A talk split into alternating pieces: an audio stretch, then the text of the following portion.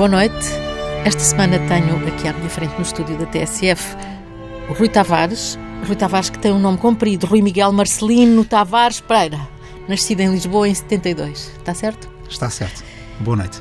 Nasceu em Lisboa, mas uh, cresceu no, no Ribatejo, na aldeia onde vive ainda a sua mãe. Uh, sim, quer dizer, partilhado entre Lisboa e o Ribatejo, em certas fases morando mesmo lá, quando os meus pais a certa altura voltaram para, para a aldeia, há, há, pelo menos dois períodos em que eu morei lá, fiz lá uma parte da escola primária, a terceira e uma parte da quarta classe, e depois sempre que, que podíamos uh, íamos para lá, quer dizer, aos fins de semana, no verão. O, o, os meus pais, sobretudo o meu pai, uh, era uma espécie de aldeão uh, que, que há um verso do Alberto Guerra que diz um camponês preso à solta na cidade. Não é? E para ele o que ele gostava era de estar lá na Arrifana, que é como se chama a nossa aldeia, e quando uh, se pôde aposentar e voltar para lá, quer dizer, até. Voltou. Tu, tu, voltou, voltou. Tu, tudo mudou. A minha mãe não veio para Lisboa mais cedo, uh, migrou para Lisboa aos 17 anos e, e, e, ainda, ainda tem um lado de Lisboeta e de citadina, tem saudades de, de Lisboa, embora more, more lá na aldeia. Mas agora uh, com o um neto ela vai, vai, vai estar mais em Lisboa. Sim, esperemos que sim. Esperemos Isto era um, envolvia um parabéns ao Rui Tavares, sem pai. Rui Tavares, isto tudo era um, um preâmbulo para entrarmos no, no essencial da nossa conversa, que é este livro. Eu recebi o livro, ainda está quentinho, da, da impressora. É um livro extenso, tem quase 700 páginas, uhum. chama-se O Sensor Iluminado. Uhum. E o Sensor Iluminado é sobre aquele período do Marquês de Pombal, do tempo uhum. do Marquês de Pombal, em que houve a Real Mesa Sensória. Exato que era uma coisa um pouco paradoxal, que é uma censura, mas iluminada. Aí está o título do hum. censor iluminado. Todo o livro se constrói à volta deste quase paradoxo, ou desta Sim. contradição, não é? Tanto que foi buscar para o, para o título. De facto, a censura pode ser iluminada, Rui Tavares? Bem, eu acho que esse, é o, o, esse paradoxo é o pressuposto de base do, do próprio pombalismo, não é? O Marquês de Pombal, que antes tinha sido Conde de Oeiras e que antes tinha sido Sebastião José de Carvalho e Melo, tinha sido embaixador em Londres e em Viena, tinha, talvez como ninguém naquela época, mas muitos portugueses daquela época em diante, integrado na sua, uh, na sua forma de olhar para o país uma, uma espécie de, de comparação permanente com o exterior. Uh, que, aliás, que, é uma coisa que, que aparece sempre na, nas preocupações dele, não é? Permanentemente. Sempre, sempre permanentemente. Ali... A, a bitola é sempre uh, o que é que os franceses, o que é que os ingleses, o que é que os austríacos diriam se vissem Lisboa agora depois do terremoto? O que é que os ingleses diriam se olhassem para a inauguração da estátua do rei Dom José na Praça do Comércio e vissem que não houve nenhum tumulto durante os três dias de festa da inauguração? Certamente em Londres, onde ele tinha sido embaixador, teria de certo havido um tumulto. Portanto, eles creem que são mais civilizados, mas os portugueses atingiram um grau de civilização com o rei Dom José inaudito no passado e incomparável com o estrangeiro. Portanto, há uma espécie de, de, de trauma e frustração. Chama-lhe comparação ansiosa. É uma comparação comparação livro, uma comparação até. obsessiva. É uma coisa que, por exemplo, o Miguel Real, num livro que tem sobre o Marquês de Pombal e a cultura portuguesa, uh, identifica muito bem. É uma coisa relativamente nova.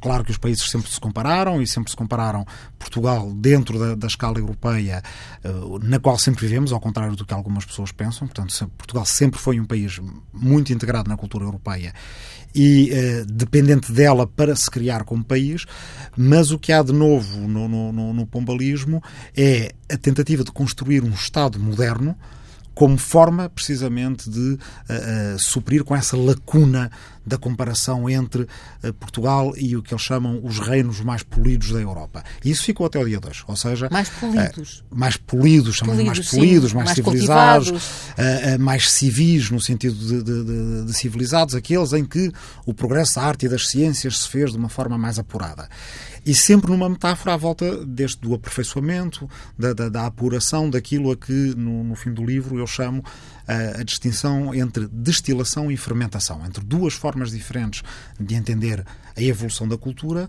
uma forma que é típica do século XVIII, que é por destilação, ou seja, quanto menos mais, quanto menos melhor, quanto menos mais significa que chegamos ao saber puro e que excluímos tudo o que é superstição, uma, digamos, uma obsessão típica do século XVIII, e depois no século XIX, com o romantismo e com o liberalismo, uma visão da evolução da cultura que é uma visão pluralista, que de certa forma é que uh, se prolongou até os dias de hoje, que é, é uma ideia da evolução por fermentação.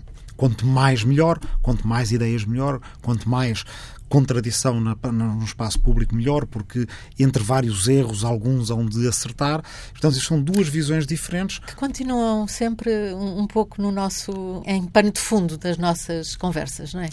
Sim, As conversas do dia a dia, não estou a falar do, do, do ponto de vista de um historiador, evidentemente.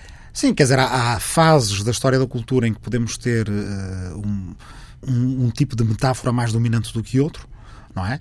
Mas, de qualquer forma, eu tenho a, a impressão que estas metáforas da destilação e da fermentação, uma típica do iluminismo e outra típica do romantismo no século XIX, correspondem quase que a necessidades psicológicas, cognitivas que nós temos, que nós sentimos no dia a dia. Uh, se a Ana precisar de escrever um texto, às vezes, uh, antes de escrever o texto, uh, não se percebe bem porquê, mas a gente precisa de arrumar a secretária, precisa de tirar as folhas todas que tem em cima da secretária. E já devíamos estar a escrever o texto. A gente, há meia hora, há uma hora, há duas horas que devíamos estar a escrever o texto e, entretanto, tivemos a arrumar a casa. Isso é a destilação. É? Uhum. Às vezes fazemos exatamente o contrário. Precisamos de escrever um texto e, e, estamos bloqueados e vamos buscar tudo o que temos à nossa volta: livros, recortes de jornal, músicas, coisas que nos disseram. Passamos o dia na internet, vemos uma. Essa é, uh, a, no fundo, a ideia da fermentação. Se nós precisamos nisso, precisamos dessas dessas duas abordagens, no fundo, à história das nossas, à nossa história pessoal das ideias, todos os dias, eh, às vezes em sucessão, como se fossem um bocado uns movimentos peristálticos, aqueles movimentos que o corpo precisa para funcionar, eh, de certa forma, aqui é esta. A, a meta-metáfora, por assim dizer, é que na história da cultura também temos fases diferentes que nós encontramos nas artes, com o surrealismo, fermentação, com o minimalismo, destilação, com o iluminismo, destilação, claramente, com o romantismo, fermentação. E o sensor iluminado. Que é o que nos traz aqui hoje, o é sensor iluminado, é, é, que eram os mais sábios do reino. É, é que eram uma... nomeados, porque nós temos aquela ideia do censor Dorzinho de Salazar uhum. e, e Caetano, que era um censor altamente, eh, vamos dizer, pouco polido, para dizer uma, hum. uma expressão simpática, hum. não é? Hum.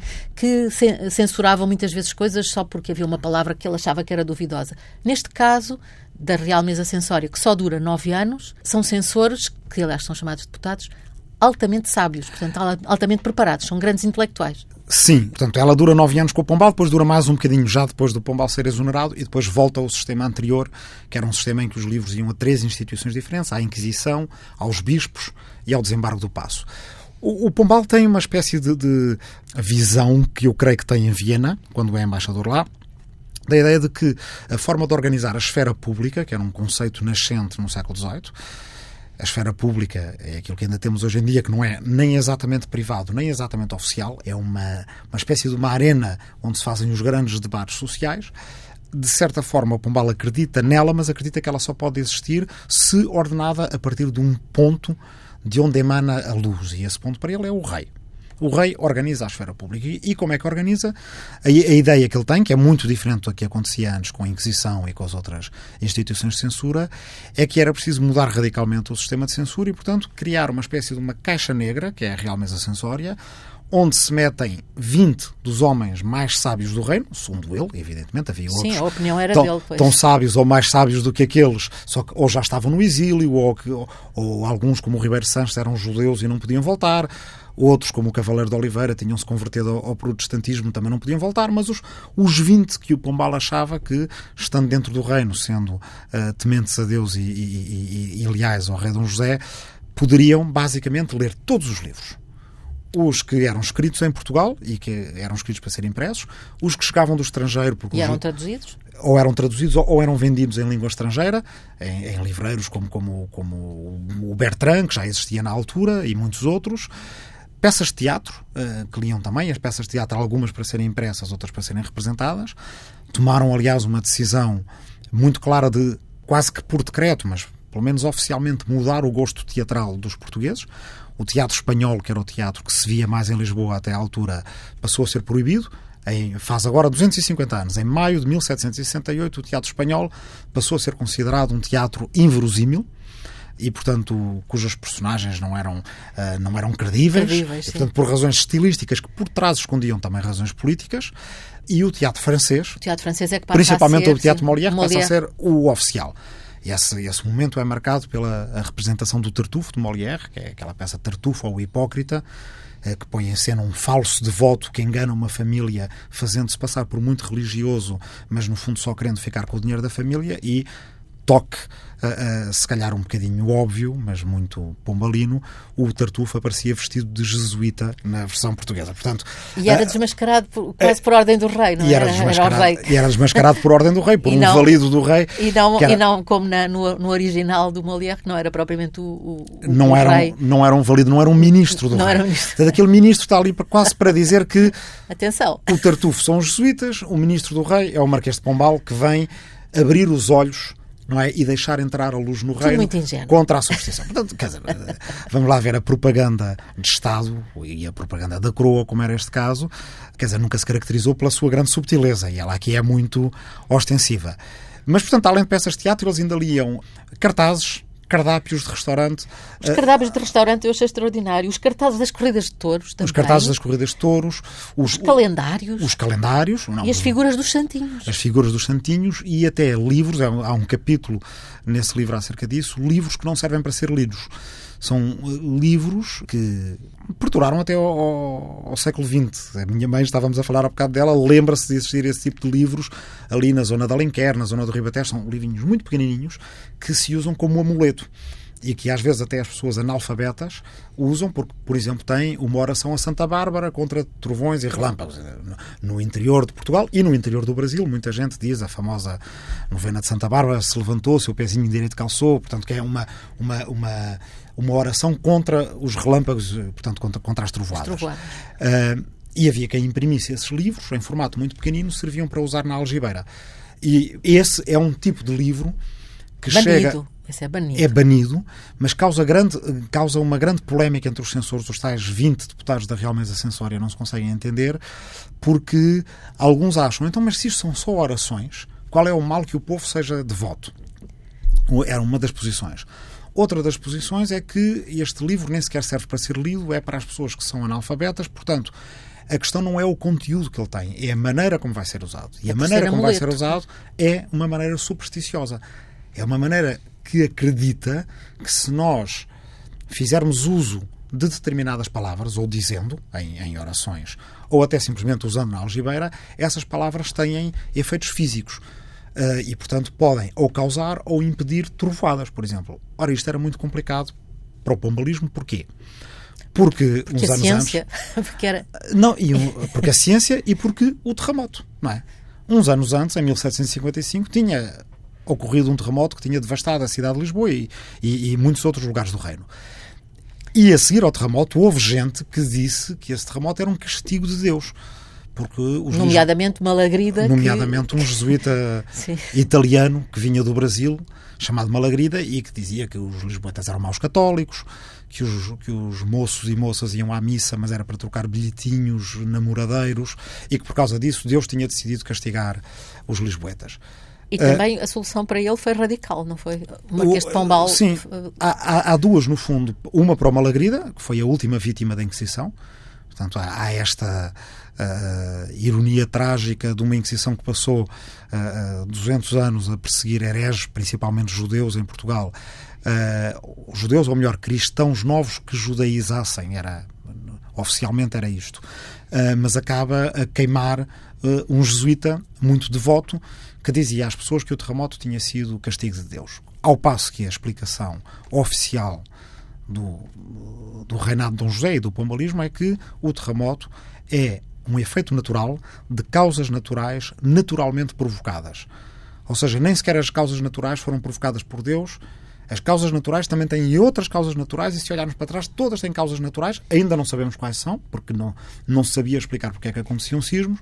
Mas uma coisa que, uh, que passa a ser oficial é que ninguém acredite que é por causa de se dizer ou não dizer determinada oração, fazer-se ou não fazerem-se muitas procissões, que uh, há terremotos ou deixa de haver terremotos. E, no entanto, o terremoto, como, como o Rui Tavares uh, explica neste livro, ou realça neste livro, o terremoto desaparece da conversa oficial. É? O, o, terremoto é, é apagado. Eu, eu, nós começámos a conversar, hum. eu disse que são nove anos de, de Real Mesa Sensória, mas não disse qual era a data. E a data, portanto, não coincide com a chegada ao poder do, do Marquês de Pombal. Não. Só uh, eh, 20 anos depois dele chegar ao poder, já com o, terremoto, com o terremoto e a reconstrução mais ou menos feito, Sim. é que ele cria esta real mesa sensória, não é? Sim, no fundo, o, o pombalismo, se quisermos assim, simplificando, uh, uh, tem três fases. Uma fase que vai desde 1750, quando o Pombal uh, entra no governo. Ainda não Pombal. Assim, ainda não Pombal, ainda só, só Sebastião José de Carvalho Melo.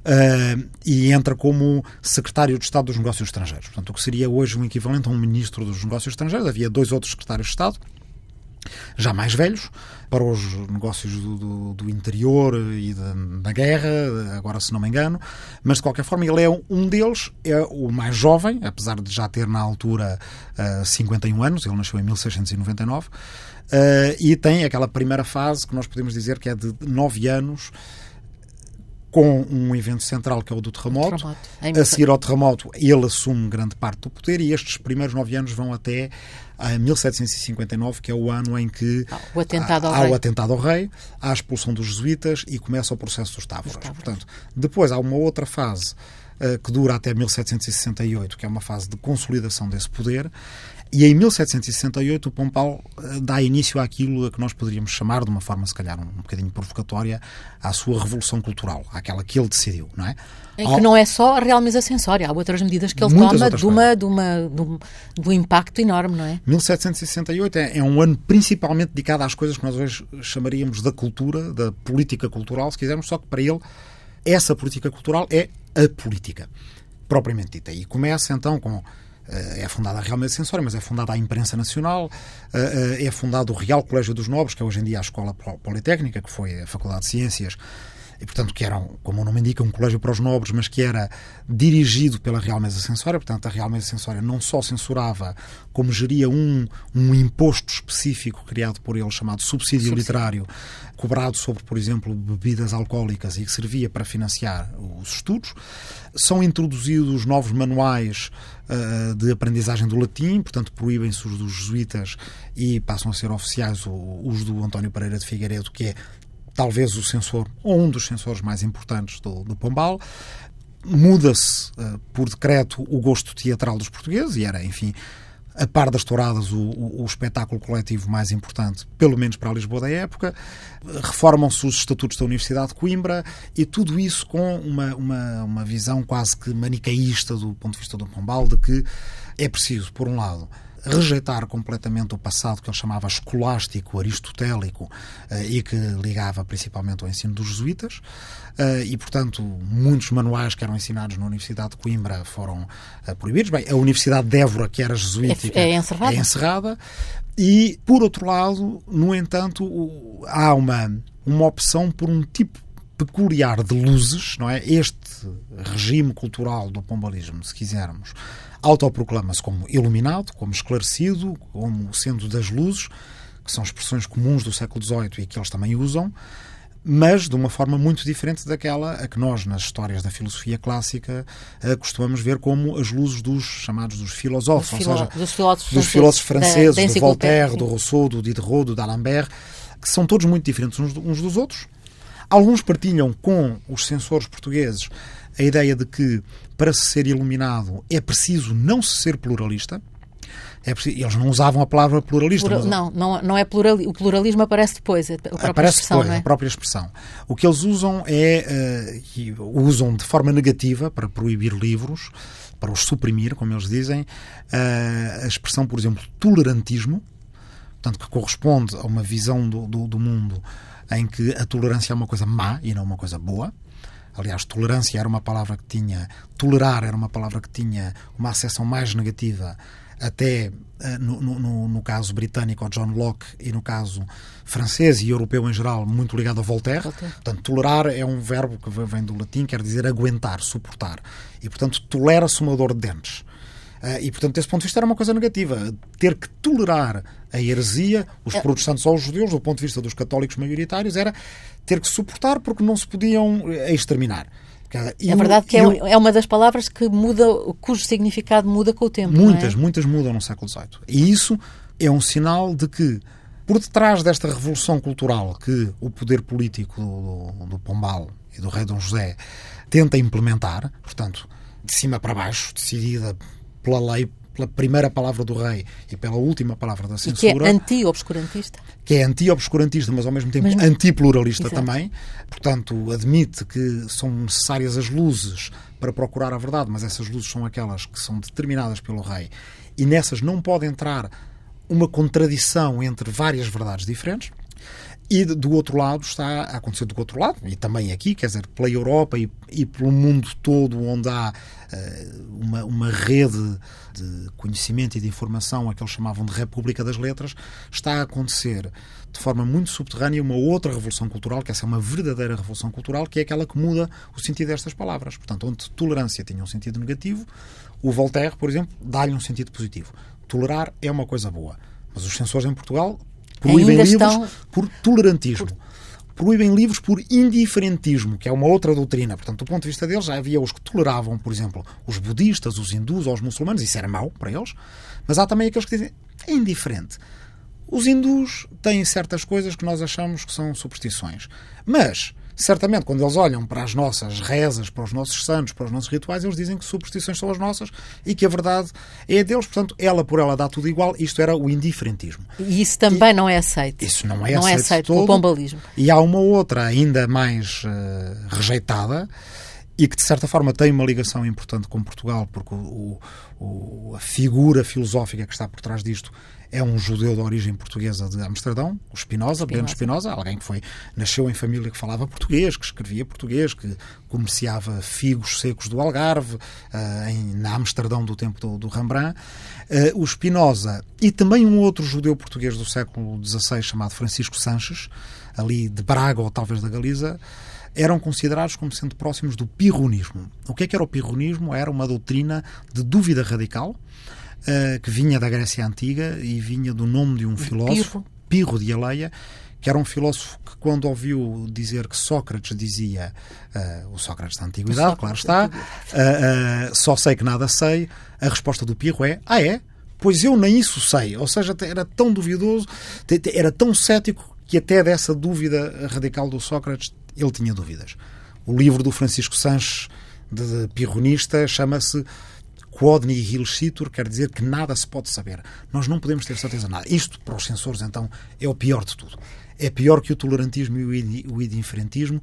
É o, o caminho para uma espécie de uh, dúvida que dissolve tudo. Não é? E tem que haver um rumo, não é? é? A ideia do pombalismo é há um rumo e é aquele que o rei define, embora quem esteja a definir, na verdade, não seja o rei, mas sim o Marquês de Pombal. Sim, isso às vezes, é, o Marquês de Pombal e às vezes os censores. Isso dá controvérsias que para nós são muito engraçadas na realmente sensória, de que os contemporâneos provavelmente tinham pouca ideia porque uma das coisas que o Pombal faz é que tudo aquilo é secreto. Quando falou há pouco de caixa negra, é caixa negra realmente, é opaco, completamente, Sim, é tudo secreto. É tudo secreto, porque na, na, censura anterior, na da Inquisição, do desembargo do passo e dos bispos, chamado ordinário, que era um sistema a que nós damos o nome de tripartido de censura, ao menos as censuras positivas, aquelas que aprovam os livros, eram publicadas junto com os livros à laia de prefácio, que é uma coisa também, sim, também do, é, para os dias de hoje muito estranha.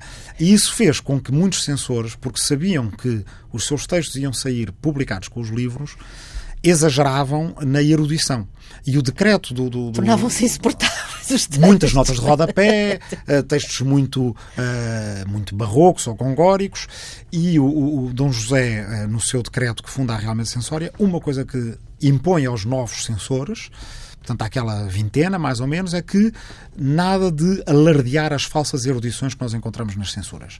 Portanto, é limpar, tirar, o, tirar é, a palha, e, não é? e, e, e, uma, e, uma, das maneiras de garantir isso é, é tudo secreto, portanto, não vale a pena estarem a, a, a encher as censuras de notas de rodapé e de, e de termos caros, porque fora da vossa instituição ninguém vai ler. A expressão que que usam na altura os poetas neoclássicos era inutilia truncate, tirar tudo o que é inútil. Mas eles às vezes entram em polémica e, e, portanto, se no século XVIII as pessoas não souberam disso, nós podemos ir à Torre do Tombi ler. E uma delas é, é, muito interessante para quem vê as polémicas portuguesas atuais à volta do acordo ortográfico. Ui, porque, porque de facto as coisas estão escritas de maneiras de variadíssimas maneiras. Variadíssimas não é? maneiras. Mas os censores da Real Mesa tinham a obrigação Olá, de achar uma norma ortográfica para o reino. O Verney, portanto, um iluminista exilado, tinha proposto a sua norma ortográfica, fonética, portanto, hoje em dia seria um tipo de um acordista, outros eram etimológicos, seriam anti-acordistas da época, claro que na altura não havia acordo, mas o rei Dom José, o Marquês de Pombal, no fundo, quis que houvesse, que houvesse uma norma. E durante anos os censores entraram em polémicas. Havia um especialmente fastidioso chamado Luís de Monte Carmelo, que já ninguém o aturava. Nós temos cartas em que eles escrevem uns aos outros a dizer aquele tipo é, é, é, é, fastidioso com esta coisa da ortografia. Finalmente, a certa altura, eles estão quase a chegar a uma, a uma decisão e uma das decisões é que o I grego é uma letra que nós não precisamos em português, porque não se pronuncia de maneira diferente, não é? É aí que desaparece o I grego? Não, porque depois porque há um depois censor volta. que se lembra que, uh, não, mas esperem, nós não podemos fazer isso porque El Rei usa o Y na sua real firma, ou seja, na sua assinatura. Faz El Rei com, El y, com y, e de repente, depois de ali um ano e tal a discutir norma ortográfica, é uma das coisas que nem os, nem, nem os sábios mais sábios do reino conseguem. Portanto, é uma sina antiga, nem dessa vez se decide uma ortografia para o português. Rui Tavares, uh, começa o seu livro por um momento que é um momento simbólico, que é a inauguração hum. da, da estátua equestre de Dom José, no Terreiro do Passo. Hum e hum, é simbólica em muitos sentidos. Um dos sentidos que poderíamos explorar era que o próprio rei não estava lá. Foi a estrela da festa foi o Marquês de Pombal. Foi sim. ele que descerrou, sim, digamos. Sim, sim, sim. sim, sim. Uh, foi essa estátua para o pombalismo foi o, o fecho da abóbada da reconstrução de Lisboa após o terremoto. Ela está virada para o Tejo e não para a cidade como antes em geral, uh, por exemplo, quando Dom Sebastião quis fazer uma nova igreja no Terreiro do Passo, queria fazê-la virada para a cidade. E ali não, faz-se virada para o Tejo, porquê? Porque lá está, é a tal obsessão com, com o estrangeiro, a ideia é que os estrangeiros que chegam pela Barra do Tejo, a primeira coisa que vão ver é o autor daquela grande obra que é a reconstrução de Lisboa. E esse autor é o rei. Só que quando o Marquês de Pombal descerra uh, o pano de... puxa o pano de, de veludo que tapava a estátua, o que acontece é que não só está a estátua equestre, como está uma coisa que toda a gente pode ver hoje, quando, quando vai lá, que é no pedestal está um medalhão de bronze com o Marquês de Pombal. Marquês de Pombal. O que, entre os seus inimigos, gerou grande uh, comoção. Esse medalhão andou várias vezes para cá e para lá, porque no reinado de Dona Maria foi retirado voltou com o liberalismo, depois eu creio que voltou a sair mais uma vez, mas portanto. Mas está lá, chegou, agora. agora. está lá. E essa, essa inauguração da estátua é um momento para mostrar ao reino e lá fora como o país, como, como o reino eh, se encontra agora ilustrado, ou seja, esclarecido. Há uma encenação, basicamente, que dura três dias, mas a certa altura com carros alegóricos, numa espécie de expo da altura do, do, do Pombal, se me é permitida a comparação um bocadinho selvagem. Mas os carros, cada um deles representa um continente, encontram-se no meio da praça vindo dos quatro cantos. Uma parte da praça não estava acabada, era só cenário. Era toda, um cenário. Era um cenário. É a ala ocidental, não é? Portanto, a parte que, é de hoje do lado da Câmara Municipal, digamos Sim. assim, a parte do Arsenal, que era para ser a Biblioteca Pública do Reino. Essa é uma coisa. Que aí está outra contradição, não é? É como é que a censura está instalada os censores são encarregados, ou o censor, o presidente da, da, Mas da ainda... mesa censora, é encarregado de criar uma biblioteca. Sim, a biblioteca, para já porquê? Porque a censura tinha um forçosamente tinha uma espécie de depósito legal, recebia os livros todos. E, portanto, aqueles que eram aprovados, ela ficava com esses exemplares. Os que eram suprimidos ficavam suprimidos dentro do, do, dos armazéns da, da, da, Real Mesa. Os outros iriam para a Biblioteca Pública, que depois vai ser, e que na verdade existe, é essa biblioteca que vai para o Rio de Janeiro, em 1808, com a família real, quando as tropas francesas chegam a Lisboa, mas este presidente da Real Mesa, Manuel do Cenáculo, é o, fundador, pelo menos, de três ou quatro bibliotecas importantes ou núcleos de bibliotecas importantes, a, Pública de Évora, há quando, uma em Beja quando, também. Quando é retirado para Beja. A Biblioteca como... Nacional também tem um núcleo ainda importante, ou essencial, inicial, que vem deste, deste tempo, uh, e a Biblioteca da Ajuda também, a Biblioteca Real da Ajuda. Porque é preciso dizer que a Biblioteca Nacional tinha ardido, no, tinha ficado destruída no uma, terremoto. Sim, a Biblioteca Real, Real é? portanto, que o Dom João V tinha enriquecido muito, perderam-se alguns manuscritos que nunca mais ninguém os viu e que eram exemplares únicos. Diz-se que alguns da, da, da, Grécia Antiga, e portanto foi perdido. A maneira como a, a estátua, de certa forma, é o, o fecho da abóbada disto tudo é, por um lado, porque naquela praça iria ser a biblioteca pública, Aqui eu, como historiador, tento manter-me sempre assim de uma, com uma, uma, certa distância de segurança, não exprimir desejos em relação ao que seria o passado ou deveria ter sido o passado ou não. Isso não é trabalho meu, mas confesso que como fã de bibliotecas, me dá muita pena que, que, não tenha... que, que, essa não tenha chegado a acontecer. Um mês antes do rei morrer, eh, já esperando que fosse ser exonerado, o Marquês de Pombal envia uma ordem à Real Mesa Censória para começar os trabalhos da biblioteca, mas não vai a tempo, depois é exonerado. Uh, mas, portanto, toda esta ideia é que a própria cidade é um livro que na capa desse livro está o autor do livro, que é o José com o seu ministro. Portanto, é toda uma toda uma ligação entre a ideia de autoria e a ideia de autoridade que naquela fase do despotismo esclarecido, ou se lhe quiserem chamar do, daquele paternalismo benevolente, ou de, de outro paradoxo, no tempo dos censores iluminados, é para eles a mesma ideia. Para nós, a ideia da autoria do romantismo em diante é a ideia de fazer qualquer coisa de interessante, enquanto para eles é principalmente de útil, é uma ideia de autoexpressão, e portanto o autor é alguém que fala, no fundo, que é autor de auto, não é de alguém que se uh, autodescreve, autoescreve, e ali não. Um autor é uma autoridade, e a autoridade, por isso, tem que ter a autoridade sobre os autores também.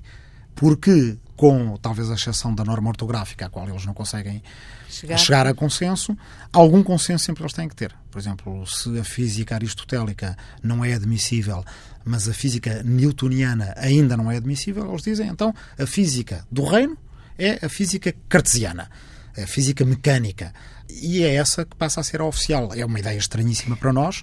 Claro. Hoje em dia nós não achamos que a ciência funciona assim, mas aqui está, como de certa forma, uh, o pluralismo tem um, um parto que é um parto difícil e que passa por uma fase das luzes, uh, nomeadamente nos países católicos, mas não só, uh, por, uma, por uma fase das luzes em que as luzes são luzes porque combatem a superstição o obscurantismo. O obscurantismo pelo conhecimento, mas por outro lado são antipluralistas porque acham que conhecimento só pode haver um e não pode haver vários conhecimentos concorrentes. É verdade que, uh, a propósito de uma coisa que acabou de dizer, um, ehm, coloca aqui a questão de as ideias que teriam nascido se a censura não existisse. Uhum. E isso é uma questão que é permanente, não é? Uhum. Porque eh, estas questões de que temos estado a falar Obviamente, o, Rui Tavares fez uma investigação histórica, Torre do Tom, hum. uh, mergulhou nos documentos, isto é tudo muito hum. documentado. É o livro O Sensor Iluminado, que está hum. neste momento a sair das máquinas. Mas a questão da censura está sempre subjacente a qualquer, a, a qualquer regime, não é? Está, uh, está e é, é irresolúvel, porque muita gente diz, bem, atenção, naquela altura havia censura, nem tudo se podia dizer. Outros dizem, havia censura, mas tudo se dizia. As duas coisas podem ser verdade, tal como há muitas ideias que poderiam ter nascido ou nascido mais cedo se não houvesse censura, também há muitas ideias que nascem ou nascem daquela maneira porque há censura, como formas imaginativas de escapar à censura, como formas de dizer coisas que na superfície parece, uh, parecem completamente devotas, mas quando a gente as vai ler com outros olhos, uh, uh, são completamente radicais. O Voltaire escreve uma peça que é contra o Maomé e todos os bispos católicos franceses ficam todos muito contentes porque é uma peça contra os, os, os hereges dos muçulmanos, contra os infiéis. Porém, o que ele queria dizer é que, é que o fanatismo religioso é igual em todo o lado. E só uns tempos mais tarde, não, espera lá, ele, ele, não está a falar dos muçulmanos, ele está a falar de nós. Portanto, uh... estamos na mesma linha da, do, do que se chamava no tempo de Salazar o, as entrelinhas, ler nas entrelinhas. Ler nas entrelinhas, ler imaginativamente, uh, aquilo que um historiador da filosofia, Leo Strauss, chama a perseguição e a arte da escrita, ou seja, como a arte da escrita é uma reação à perseguição eu penso, até para dar assim um salto para a atualidade, que alguns dos temas que, que são muito prementes no século XVIII regressam hoje, curiosamente. Portanto, depois de uma, uma fase em que nós somos convictamente pluralistas, agora chega uma fase uh, relativamente natural para quem conhece as várias revoluções tecnológicas que tiveram impacto sobre a cultura, como a invenção da imprensa, da rádio, da televisão, etc.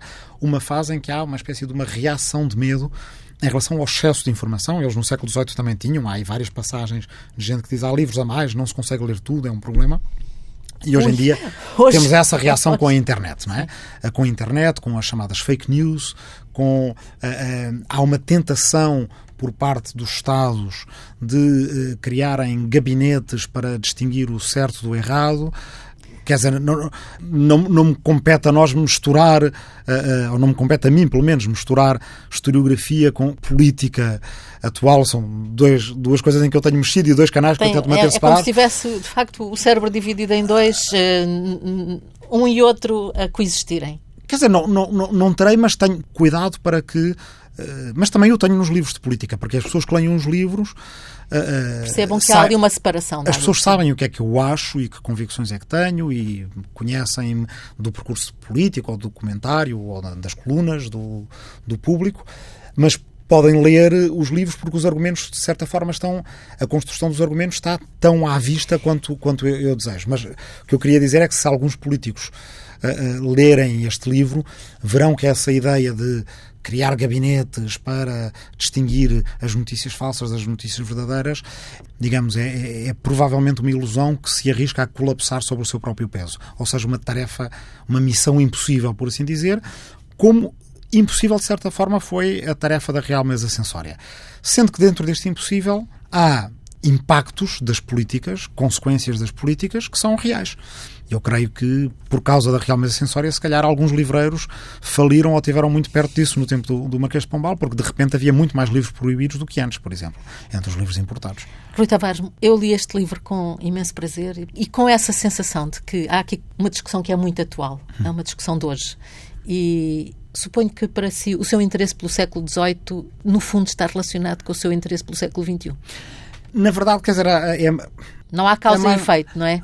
O meu como cheguei ao século XVIII eh, é muito diferente do meu porquê, não é? O meu como tem a ver com mestres que eu tive na universidade que, que, me influenciaram, como o António Espanha, que vai apresentar o livro, o Pedro Cardim, como colegas como Ângela Barreto Xavier e outros. Eh, eu tinha pensado estudar ou antiguidade ou contemporânea, sendo assim um bocadinho de extremos, e acabei por me decidir pelo, pelo século XVIII. Depois percebi há dois séculos da minha predileção, um que eu tenho estudado muito, o outro que eu gostaria de, de vir a estudar bem no futuro, que são o século XVIII e o século XVI, são séculos em que, em que se vê muita mudança a acontecer. O XVI, então, é um século extraordinário. Acho que eles veem mais mudança do que aqueles viram, talvez só nós. Porque aquela geração do Erasmus, Sim, do, do é, Roterdão, do Thomas More, do Damião de Góis, português. São, é abertura uma, aos novos mundos, não é? É uma geração que, ao mesmo tempo, vê o mundo ser muito diferente daquele mundo com que eles nasceram e também vê a, Europa, começam a pensar em Europa porque a cristandade em que eles acreditavam entra em guerra de religião.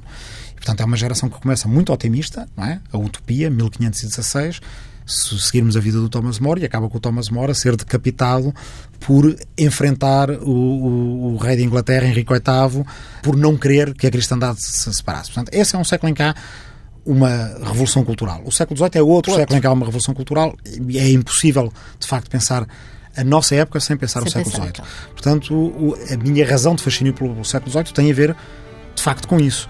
É impossível pensar o nosso tempo sem ir à história do século XVIII e a história do século XVIII é tão rica e tão fascinante que uma pessoa perde-se lá dentro. E, e podíamos perder-nos agora por e depois aqui. depois demora muito tempo a escrever, a escrever os livros. Vou 12 anos a escrever este livro. Obrigada, Rui Tavares, Muito obrigado. por ter vindo aqui. Esta entrevista poderá lê-la amanhã numa versão um pouco mais curta no Diário de Notícias, em papel, mas estará em versão integral nos sites do Diário de Notícias e da TSF e estará também em podcast no, no site da TSF. O apoio técnico foi aqui o acompanhamento do Paulo Dias. Uma boa noite e até à próxima semana. Boa noite.